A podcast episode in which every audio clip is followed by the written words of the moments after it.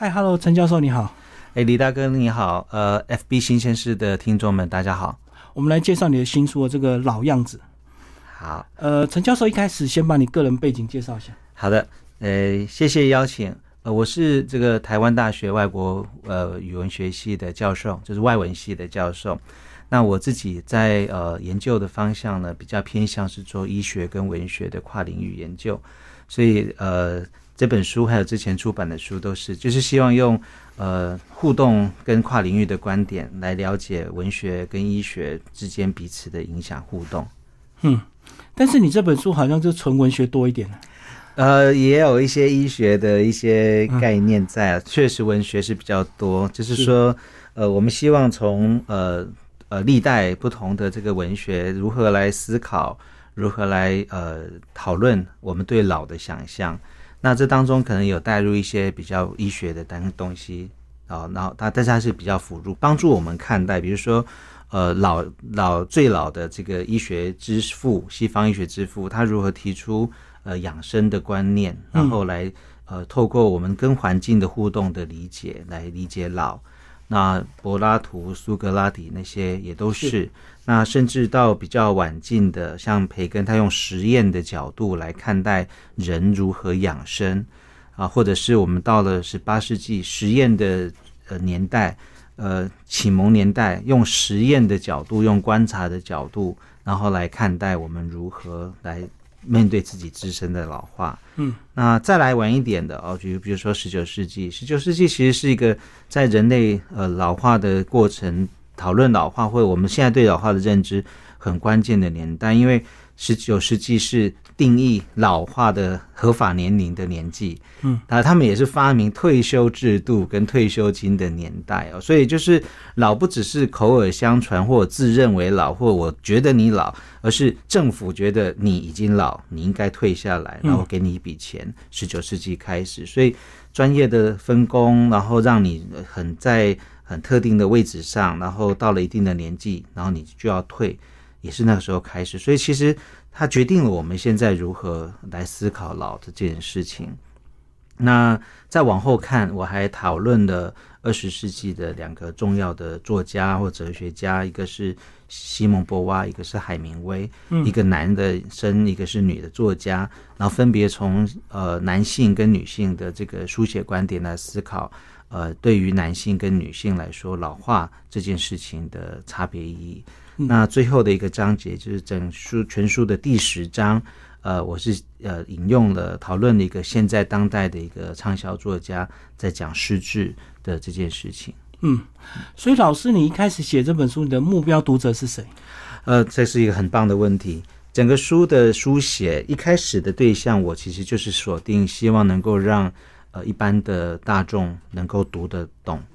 啊，不要有太多的这个掉书袋，也不希望有太多的这个艰深的语汇。所以我跟这个出版的这个编辑谈的时候，出版编辑他也就建议我说，我们就尽量用说故事的方式，那用呃文学里头的故事，或者把医学史里头讲述的这些故事，呃，说出来，让比较多的人能够听得懂，或者是至少。有听的这个意愿跟动力，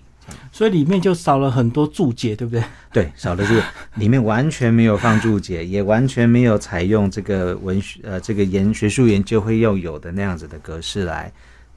不希望打断大家看故事的这个的流流的流畅的这个过程。对啊，真的很多专业书这个注解一大堆啊，然后一直要两边翻。对，看到一个段落就要回去看一下注解，是 是，所以就这种故事的形式。那我们就来讲里面的内容。好，一开始从希腊罗马神话开始讲，以前那些神明好像都不会老吧？哎，对，以前这这这是我整个对于呃这个议题最开始的关注的起点了，就是说，呃，希腊罗马神话讲的故事都是神明跟人类的故事，嗯。那神明呢，永远不会老，永远都是保持最俊美的样子，就像那个那时候留下来那些雕像一样，不会变。但是里头的凡人呢，会老会死。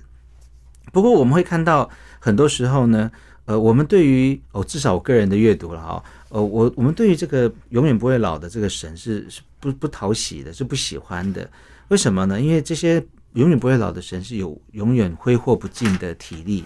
有永远挥霍不完的青春，所以其实都很讨厌，就是大家都会有一些很嗯很固执或很狂妄或很贪欲的地方，嗯，跟人其实很像，但是反倒是里面的英雄，里面的英雄会老会死，反倒会让我们激起我们对于他们的这个喜爱。对，好，因因为他们脆弱，因为他们知道他们的生命是很短的，所以在反倒是在这么短的青春岁月里头，他们更积极的掌握自己可以掌握的的的的的的东西，包括他们的体力、他们的时间。那其实如果这样子看来，它其实是一个很积极的、很正向的一个一个一个故事观呢。就是尽管外界一切是长生不老，这些神明是长生不老，人类是稍纵即逝，但其实只要我们掌握好自己该要有的呃努力，掌握好自己能够掌握的，其实我们还是可以过着很精彩、很很积极的生活。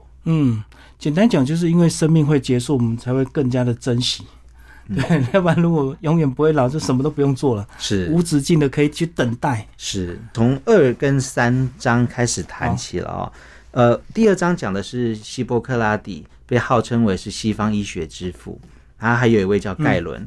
那盖伦其实是承袭这个希波克拉底很重要的一个医师跟医学教育家。那这两个人其实写很多关于这个养生跟疾病。嗯，那他们对于这个疾病的分类跟疾病的治疗，很多人认为是西方医学的开始的起源。那我就觉得这是很重要的一个经典，在讲医学史的时候，那我会觉得，呃，但是有一个问题一直困扰我们，就是说，呃，同学们也会常常会问说，我们现在所生存的年代跟他们当时生存的年代已经完全完全不一样了。嗯他们那个时候书上写说要去找寻干净的水源，但是在现代的台湾不会有人需要去找寻干净的水源，除非你是故意到野外求生啊、所以呃，会不会太老啊？太太过时啊？那我刚好我会觉得说，诶这是一个很棒的学生的提问，我会觉得说。会老会过时，当然是会老会过时。里头没有讲到当代的医学的这些很先进的东西，但我们回过回去想的是，呃，所谓的医学或所谓我们自己看待自己身体跟健康的方式，难道只能仰赖的你生病了，然后医生来治疗你这件事情上吗？我们不能够让自己的参与，或让我们对自己自身的健康的察觉更为的敏锐，然后更为的提早去观看自己的健康吗？如果是答案是呃肯定的话，那其实希波克拉底跟盖伦讲的其实就是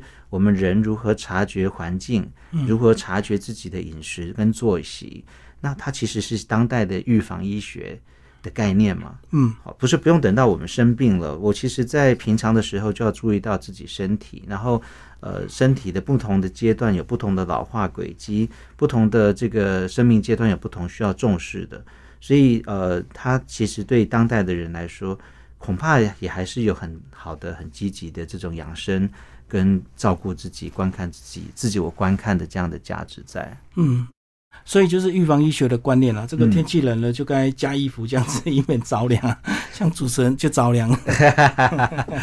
是，呃，是那个盖伦就常常使用添加衣服这个概念来讲，好、他的意思是说，你这个不用等到冬天你才在准备添加衣服哦，你要在你还没有冬天的时候，你就要准备好冬衣了。嗯，那同样的，这个冬天如果是老年的概念，也是一样，你不能等到老年才开始准备，我要进入老年。我的冬天要穿的衣服，或老年要穿的衣服，我其实在稍早之前我就要准备好，至少就要有这些东西做好准备了。对所以这也是第三章会讲成功的老化，嗯，是需要一些准备的。是，呃，成功的老化倒不是说、要活得呃很富有，或者是很可以像很多这种网络上讲的那种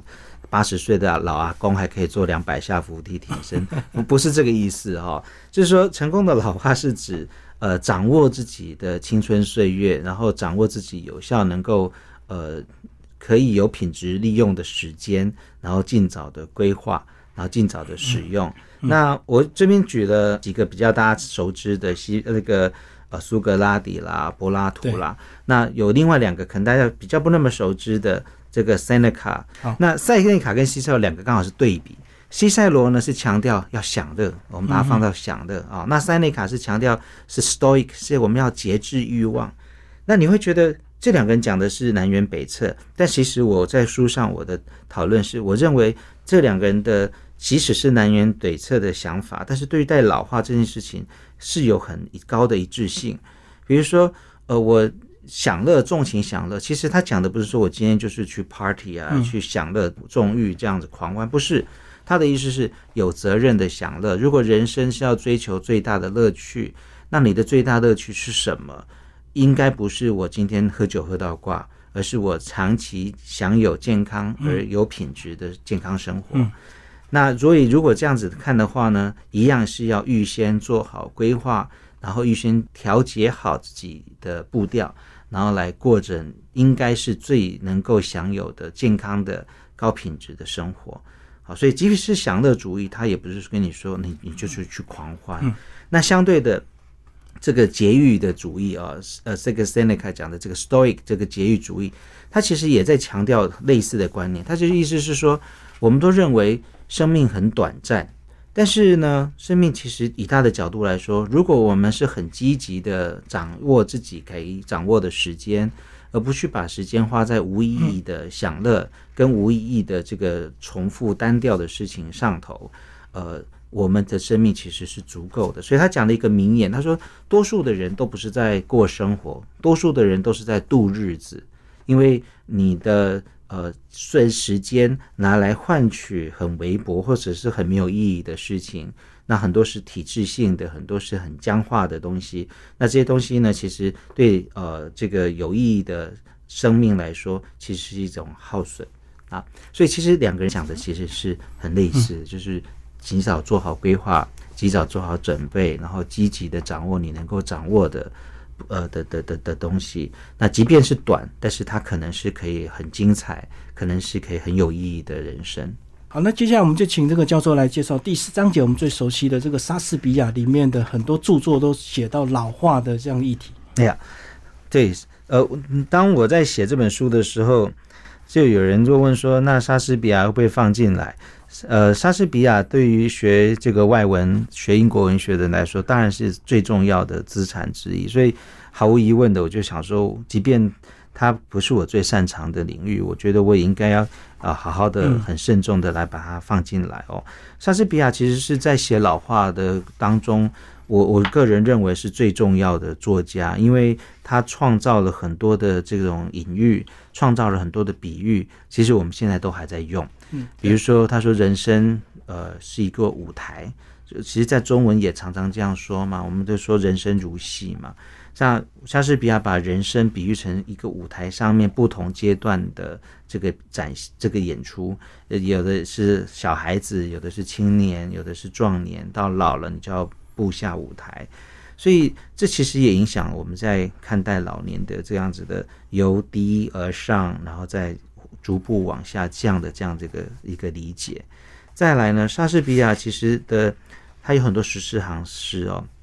十四行诗其实也常常大量使用很多隐喻，把老年、把生命的这种晚年比喻成为这个环境，比喻成为这个自然界当中的这些呃景物。那最重要的，我个人也觉得是一个呃，他最大的贡献。然后我我也常常在我的课堂上都会放这本作品哦，是他的《李尔王》这部作品哦。那李武王通常我们的理解就是说，诶，是一个老国王嘛，哦，然后他把他的财产都分配给他的女儿跟女婿，但是这个女儿跟女婿其实不爱他的，真正呃爱他的这个小女儿，因为他的刚愎自用啊，因为他的这个偏颇，反正都没有分配给他东西，嗯，然后。呃，到了晚年的时候，呃，就是这些拿了财产、拿了国土的女儿翻脸不认账，那反大家就一个人流落啊到外头，然后愤怒哈，然后发疯了这样子。但我会觉得说，这里头有很多线索，我们如果拿来重新用现在的这个医学观念跟我们现在对医学的认知来读的时候，我们可能会觉得他其实不只是疯狂而已哦，他不只是一个呃呃，因为处境。激烈的改变，然后疯狂的这个老老老国王，他其实是失智症了。呃，从文章里面的描述哦，比如说他的年纪也好，八十岁了，比如说他前言跟后语对不上，他前面讲的东西，比如说我把这东西给你，然后呢，你可以发酵过两幕，他又跟你说我要把你给你的东西呃收回来，嗯那给出去的又要收回来，前后矛盾啊，或者是说呃这个女儿一样，从最早最疼这小女儿，突然间她就觉得有一句话她不高兴，她就不听了，然后就反倒很不合理的、不对称的，把她的资产给了两个她其实是提防的呃前面的两个女儿，还有包括她最后她。不认得她身边所有照顾她的人，包括跟随她的几十年的那些老臣啊嗯哦，他都都不认得了，然后衣服穿不好，不会穿衣服，然后呢，这个帽子他戴皇冠的，但是他最后拿那个草帽，那个编子稻草编的，他把它当成皇冠，所以你会看到他其实到后来很多是认知错乱的，然后没有方向感，他走走出去没有方向感就乱走，走到荒野去，所以这些症状其实都符合我们现在对于失智症失智呃的这个的认知。好，所以我也其实也提出这样的阅读观点，就是如果我们用一个失智老人的观点来阅读，重新阅读《李尔王》，或许就会我们对他的感受或对他的诠释，会跟以往那个他疯掉的那个国王可能会不太一样，可能会多了更多的同情跟怜悯，因为我们可能或许知道这个症状，如果是他没有办法选择发生在他身上的时候，我们对待这个角色的态度或许会不太一样。嗯，更多包容哈。嗯，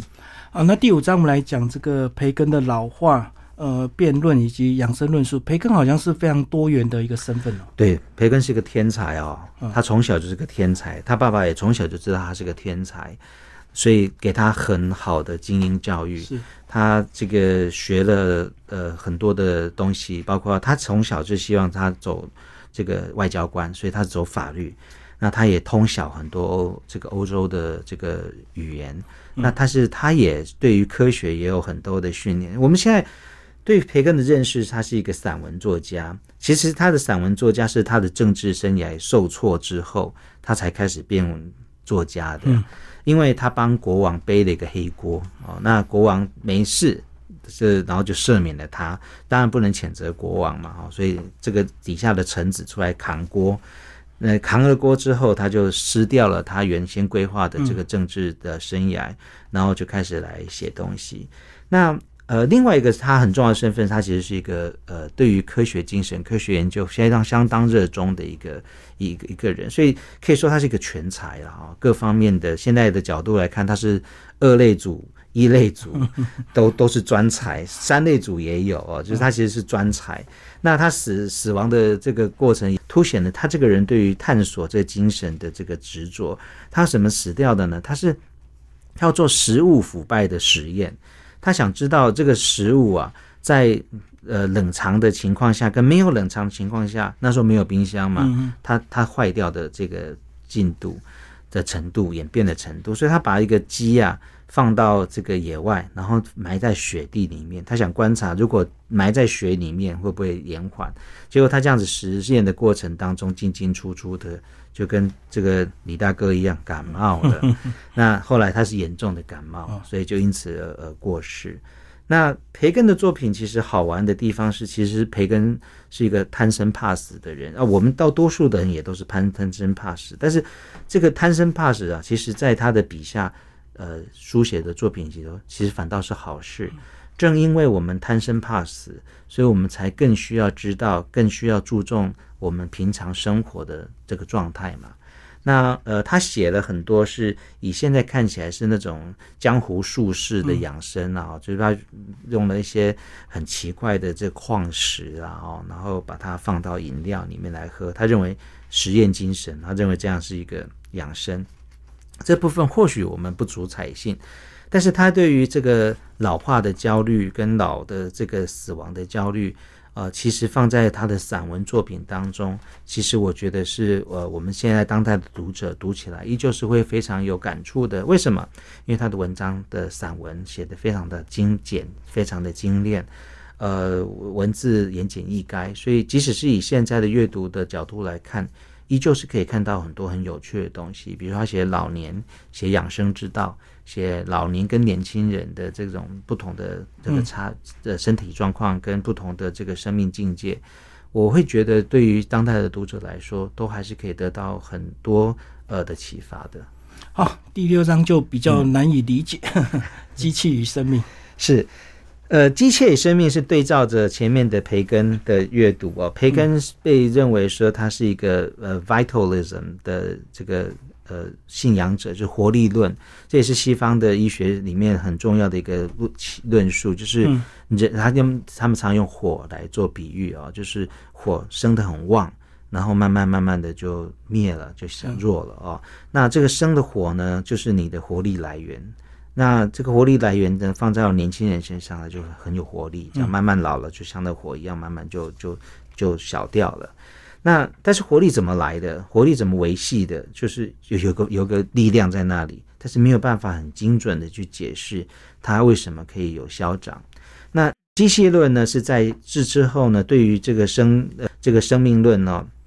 的一个修正或者是一个挑战了。当时的人呢，开始对于这种机械对于实验的精神非常非常的的的狂热，那机械成为是一种 理解自然环境所有生命的一种呃理解的起点。就比如说，他们会把心脏比喻成一个邦普，那邦普是人类发明的机械嘛，哈，会把这个骨骼，这个这个躯干的骨骼哦，这个关节作为呃比喻成是这个零件，这个机械的零件。那有个动力的转轴啊、杠杆这样子在施作，所以对他们的理解是说，生命就是由无数个这个精密的机械，像钟表一样很精密的组成。那这个很精密的组成运作顺畅的时候，就是一个健康的身体。嗯，那如果人类呢，按照这个精密组成的这个呃方式来制作呃这个仿生的生命体，比如说他们制作很精细的这个鸭子。这鸭子全部都是手工的机械制制作，然后呢，他们可以喂鸭子吃东西，鸭子有肠化道，全部都是机械的这个制作的这样的的的那个的生命体仿生命体啊，所以他们也会认为，就说人其实就是一个精密的机械。那当你的这个机械运作顺畅。你的生命的机能就是顺畅，是健康。当机械出现老化磨损啊，那就是你的老化的开始了。这样子。好，那我们接下来请老师来介绍第七章哦，工业革命与老年，然后讲到维多利亚时代的众生群降与老化。维多利亚时代是什么时候啊？维多利亚时代是一八三零到一九零三零一这段时间。所以就是这七十年间，那我们很简单的用七十年来做定论，是因为当时就是维多利亚女王在位，那她是在当时是在位最久的。后来记录被这个去年前年过世的这个伊丽莎白女王二世打破了。但是在那之前七十年间，那这七十年也是英国国力最强盛、最强大的时候。所以呃，从这个时代可以看到很多当代人类工业化、现代化的生活的一些。起源，那也就是我们其实现在生活都市会生活遇到的一些问题，其实往他们那边找都可以找到很多问题的的起源啊，不见得可以解决当代的问题，但至少我们可以知道我们的问题从哪边来的。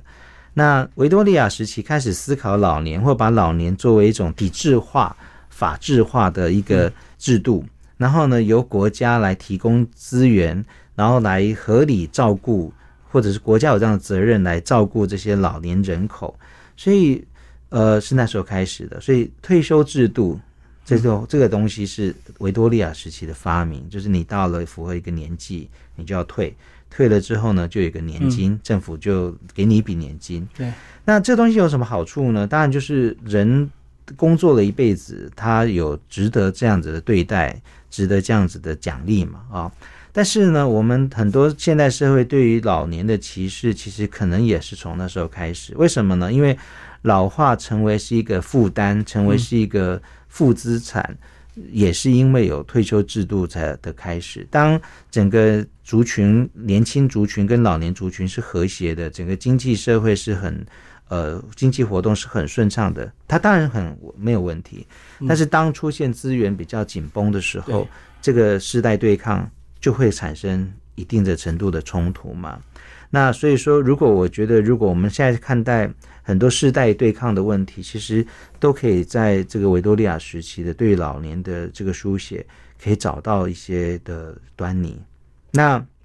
我在写这个地方的时候，我当然还是回到我最喜欢。呃，也最擅长的狄更斯来研究哦。那我就拿狄更斯来写，不是说只有狄更斯写的才算数，而是他所写的东西，可能在那时候是一个很重要的代表。那比如说他在写老化的时候呢，他很刻意的不去重复这种我们对老的产生的刻板印象。他的老有很多的老老法，有很多的不同的老人。有那种，比如说像小气财神这个 Christmas Carol 里面的老的，呃，很僵化的守财奴的那个老，那里面也有那种很开心的，就是撑着大把雨伞，然后出来很开心的老太太。哦，这个其实，所以其实我我会觉得，狄更斯在写老这件事情啊，呃，就某个程度上是相当开阔、相当多元的，反倒。呃，不像我们对于老的现在的这种想象是很单一的，它其实呈现出来的老，呃，是有很多很有趣的不同的风格跟面相。那我会觉得说，如果从这个角度上来看呢，呃，老是不是就一定成为一个负资产？在狄更斯的笔下。答案绝对是不是的，就是老有老的价值，老有老的可爱，跟他有活力的地方。那里面的老有很讨厌的人，但是这个老呢，不是因为他老着变老，他是讨厌的人变老了。他年轻就是讨厌的人，他不是因为老才变讨厌的这样子啊。所以我觉得可能也某个程度可以开启我们对于呃很多不同的老的这种。角色不同老的人的这种的认知跟想象了，不会只只有单一的那种很刻板的讲想法。好，那第八章我们来讲老人与海海明威的故事啊，他的这个老年以及男子气概的一个书写。是，呃，海明威可能是台湾读者相当熟悉的一个一个一个作家哦，大作家，长得很帅气啊，很有男性气概。多数我们提到海明威的时候。就想到他的络腮胡啊，然后就想到他是喜欢去钓鱼，那老人与海哈，然后很有很粗犷，去非洲打猎狩猎，然后他自己本身打拳击也打棒球哦，所以他的形象怎么跟老会扯在一起呢？他即便是留络腮胡，还是一副很帅气的样子啊。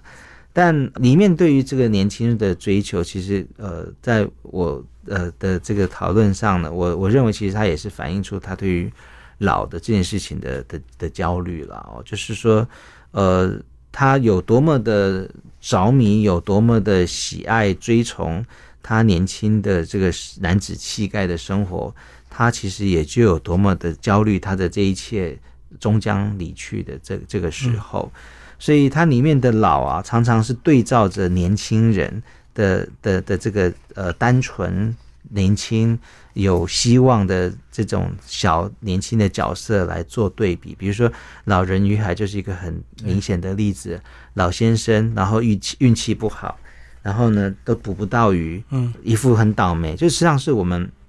很常见的刻板印象。因为老了、穷了，然后没有力气工作了，所以也不受尊重了。过往的这一切的美好的过去，都只能在过去存在。然后对照的一个是小孩子，这些小孩子很崇拜他，因为他认为这个老先生呢，老渔夫呢，有很高超的这个捕鱼的经验，啊，他只不过是一时运气不好。但这个小孩子呢的爸爸妈妈就不让他跟着老人出去一起出海，因为他认为这个老人运气已经用完了，江郎才尽了。哦，所以他的老呢是对照于。这个年轻的这个年轻的小孩子来来做对照，那当然不止这个故事，他还有一些呃很棒很棒的短篇故事哦，在书中也有提到，就是呃都是对照这个年轻对于生命充满向往的年轻人，然后对照于这种呃老了没有力气了，走不动了，也不想逃了，有人要追杀你，算了吧，就。就躲着吧，就躺着吧，就让你追杀吧，或者是整天混在酒馆里面的，走不动了，也没有力气走动的这样的的的老人，两相对照之下，其实你会看得到他的焦虑，不只是对于大战之后对于整个文明的失望的那样的焦的的那种的的失望的那种难过，他的焦虑呢，可能还有很多来自于对于自己生命的流逝、老化的这样的焦虑。好，那接下来我们请陈教授帮我们介绍第九章啊，性别与老年里呃里面提到我们的女作家西蒙波娃的老化书写以及她的这个哲学。是，呃，西蒙波娃是大家可能也都耳熟能详的哲学家哦。那我们多半对她的这个认识是她的第二性，是一个对于这个女性主义研究或性别主研究相当重要的一篇一本著作，重大的著作。那我们都觉得这是一个横空出世的一本大书，大家都要好好的来读他这本书。那我们在讨论西蒙波娃的时候，这本书其实也定义了我们对他的理解。那我我会觉得，当然这是他最重要的书，但是我会觉得，其实如果把这套书呢放到他生涯其他的写作上来说来看呢，西蒙波娃对于老化其实也有不下于对于女性的关的关注。呃，西蒙波娃从很小的时候就担心老，他十几岁的这些书信、自传就写他从小就担心老，然后他的老呢的焦虑呢，一直到他六十多岁的时候写的这个《论老年》的这本书。那我个人认为，《论老年》如果拿来跟第二性来放着一起看，我觉得会是一个很好的参照对照的阅读。是，呃，第二性讲的是说，女人不是被生而为女人的，女人是被呃是后天生成的，是变成女人的。其实同样的道理啊，老人也不是生来就老人的，老人也是被变成老人的，是后面的文化、后面的社会，还有我们对待老人、看待他的这个眼光，嗯，让他变成老人的样子的哦。所以，呃，简单的说，他不是一个生命。决定的生理决定的，跟女性一样，也不是生理决定女人就应该怎么样的哦，这是他上来的的的的陈述嘛。老年其实也是一样，就是我们对待老年的这些看法，其实是呃是是一个对照式的。比如说，我们如何看待老年，老年就如何看待我们。所以就这个角度来看呢，我们现在看待老年，其实就是看待我们自己的未来。呃，现在我们对待老年的方式，也就是将来我们被对待的方式啊。所以说，我现在虽然是年轻、体气盛、健康，但是我现在所看到的老年所要经历的这一切，还有我们如何对待他们的方式，将来也都会慢慢的、慢慢的转到我们的身上。所以，呃，这是一个对照式的、流动式的、互相界定的看法。年轻人不会单独存在，你的世界虽然这是你的时代。但是你的存在呢，其实还是有仰赖于这些老人的存在的这样的互相依存的关系。那我我个人认为，西摩波娃在这方面的启示是是相当相当有趣的哦。他讲了很多各个文化，那当然主要是还是法国，但是他讲的这些文化的呃书写里头出现的老年，其实也都在验证了老年不是生理决定的。不是年龄决定的，所谓的老年是文化决定的这件事情，文化构成建构的这件事情。那当然，当然，他有很多很有趣的故事，比如说他引了一个这个童话的这个寓言啊，他就说，呃，一个老先生，然后他有这个儿子跟媳妇，还有一个小孙子住在一起。这个老先生啊，吃饭的时候啊。手脚不稳，老是打翻碗，这碗打翻了就破掉了嘛，餐具打翻就破掉了嘛，哦，而这个这个爸爸跟他的儿子跟媳妇啊，就看得很讨厌，呃，就哪次打翻餐桌就弄得很乱，于是呢，就帮他们这个老爸爸准备了一个木碗，这个你这下打不破了吧？好，就是木碗给你，然后呢，你也不要跟我们吃，你每次吃了把桌子弄得乱七八糟，你到旁边去吃。啊，那他觉得这样是很有效解决他们的问题。结果有一天呢，这对夫妻啊，就看到他们的小孩子啊，在蹲在旁边捡东西。嗯，他就问他：“哎，你在捡什么东西啊？”这小孩子很天真：“我在捡木头啊。”“你在捡木头干什么？”“我在捡木头，我要捡合适的木头，一个做呃做成碗，一个给你，一个给妈妈。你们老的时候就可以用这个木碗，跟阿公一样。”于是这对夫妻恍然大悟，惊觉，我现在对待我的父亲的的的的这样子样子，我儿子来看，好，所以他将来就会这样的方式来对待我。所以所以我觉得这是一个很有趣的，而且是一个透过简单的故事讲了一个很其实是很很很重要的道理哦，就是我们如何看待老年，我们如何看待自己。所以他他他书中里面讲了一句话说：“我们就是老年，就是我我们 We are the old age，我们就是老年，因为我们如何看待老，我们将来就是如何面对老这件事情。”最后一个章节提到是依然是爱丽丝，然后杰诺娃的一个文学作品。嗯，呃，这本书可能是讲述这个相关的题材啊最畅销的一本著作，说全世界卖了呃版权。卖给了好呃十几个语言，然后的销售量呢，据说是已经有三百万本的这个销售量，在世界各国都是重要的畅销书。然后它也改编成电影，电影也非常的好看，找的这个 Julian Moore 这个影后来演，非常的精彩的一部电影，也非常精彩的一部畅销的作家，